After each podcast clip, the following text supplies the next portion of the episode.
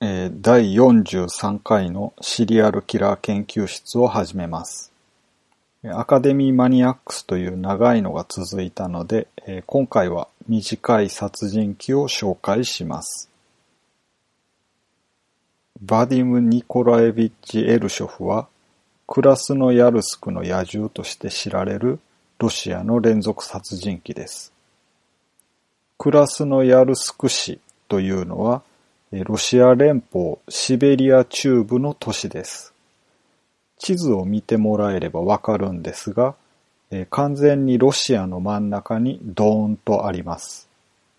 人口は約109万人で、シベリアの中でノボシビルスク、オムスクに次ぐ3番目に大きな都市だそうです。シベリア連邦管区の本部というのも置かれているそうです。シベリア鉄道が通っていて、モスクワからは約4100キロ離れているということで、東京大阪間が直線距離で400キロなので、5往復するくらいの距離だそうです。バディム・エルショフはクラスノヤルスクとその周辺で1992年から1995年にかけて19件の殺人と8件の殺人未遂を含む70件以上の犯罪を犯しました。彼はクラスノヤルスク地方の歴史の中で最も恐ろしい連続殺人鬼の一人と考えられています。エルショフの生い立ちについてはほとんど知られていません。誕生日も1973年生まれということだけです。1991年5月、彼はソ連軍に徴兵されて極東地域に従軍しました。兵役中、彼は他の兵士からいじめを受けていたようです。エルショフは加害者の一人に反撃しました。レンガで殴ってナイフで数回刺した後に脱走してクラスのヤルスクに戻りました。すぐにエルショフはエニセイ川のほとりで16歳の専門学校生を強姦しました。彼女は殺されることはなく生きたまま放置されました。その後、1992年11月28日に外食産業で働く42歳の女性を棒で殴ってその後レイプしました。それから3年間で彼はさらに18人の女性をレイプしてそのうち15人を殺害しました。エルショフの被害者は若い女の子と年配の女性の両方でした。捜査員の一人は次のように振り返りました。彼は犯行の痕跡を隠すために殺人をしているような印象を受けました。痕跡を消すにはどうすればいいのか。まるで野獣です。彼は野獣です。純粋に動物としての本能からそうしているんです。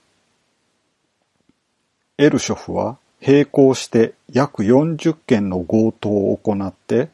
そのうちのいくつかでは犠牲者を殺害しました。そのうちの一人は彼を拘束しようとした警察官でした。犯人を捕まえようとしていたとき、クラスのヤルスク警察の主力部隊からは相手にされていませんでした。しかし彼は偶然にも拘束されました。1995年10月29日、エルショフは16歳の少女を襲って彼女の金のネックレスを外そうとしました。彼女の叫び声が近くにいた親類に聞こえて、エルショフは身を隠そうとしました。その場に居合わせた二人の人物に対して、一人の男性に対してはナイフで撃退することに成功しました。しかし、地元出身の女性に消火器で殴られて気絶させられました。警察が到着して、エルショフはクラスのヤルスク鉄道警察に連行されました。エルショフの拘束についての情報はそれぞれの情報源によって異なります。モスコウスキー・コムソモレッツという新聞によると、消火器で殴られたと書かれていました。ガゼタ・ルーというニュースサイトのジャーナリストをしているイリーナ・ペトラコビーによると、エルショフは彼がナイフで負傷させた警官に逮捕されたと言っています。トゥルードという新聞によると、エルショフは家の玄関で女性を襲いましたが、その女性の夫が連邦保安局の警官で、その警官がエルショフを追いかけて捕まえたとなっています。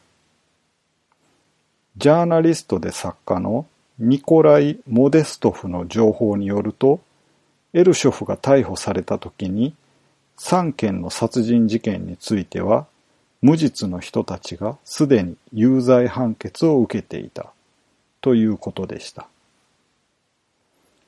当初、エルショフは証拠を提出することを拒否して、自分を偽名で呼んで、自分は不老者だと主張していました。その後、検察官に自白している中で、彼は実際の住んでいるところを指し示しました。そこで彼が羽と呼んでいた2本のナイフ。被害者の持ち物、例えば古い上着と擦り切れたコート、あとパスポートなどの反論の余地のない証拠が発見されました。エルショフに対する重要な手がかりとなったのは、七段構成の日記でした。そこには彼のすべての犯行を詳細に書き留めていました。第一列目は被害者の番号。第二列目は時期。第三列目は犯罪の道具。例えば、大文字の P はナイフによる犯行。大文字の N はテーブルナイフによる犯行。小文字の P は手や棒による犯行を示していました。その次の第四列目は障害の性質でした。例えば、小文字の P は傷、小文字の T は死体というようなものでした。第5列目は被害者の性別。第6列目は犯行現場と犯行の年でした。エルショフによれば、すべての犯行の結果はメディアを通して確認していました。まずは新聞を読んだり、テレビを見たりしていました。さらに記事だけでなく、自分が犯した犯罪の現場に戻って安全な距離から捜査員の作業を見ていたそうです。1998年6月、シベリア軍事地方裁判所は、すべての罪について有罪としてエルショフに銃殺刑を宣告しました。セルブスキーセンターの専門家によると、エルショフは心理的発達の完全な遅れに苦しんでいて、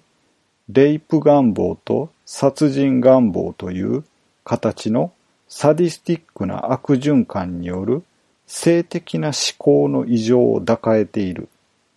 という結論が出ましたが、裁判所は彼を正常とみなしました。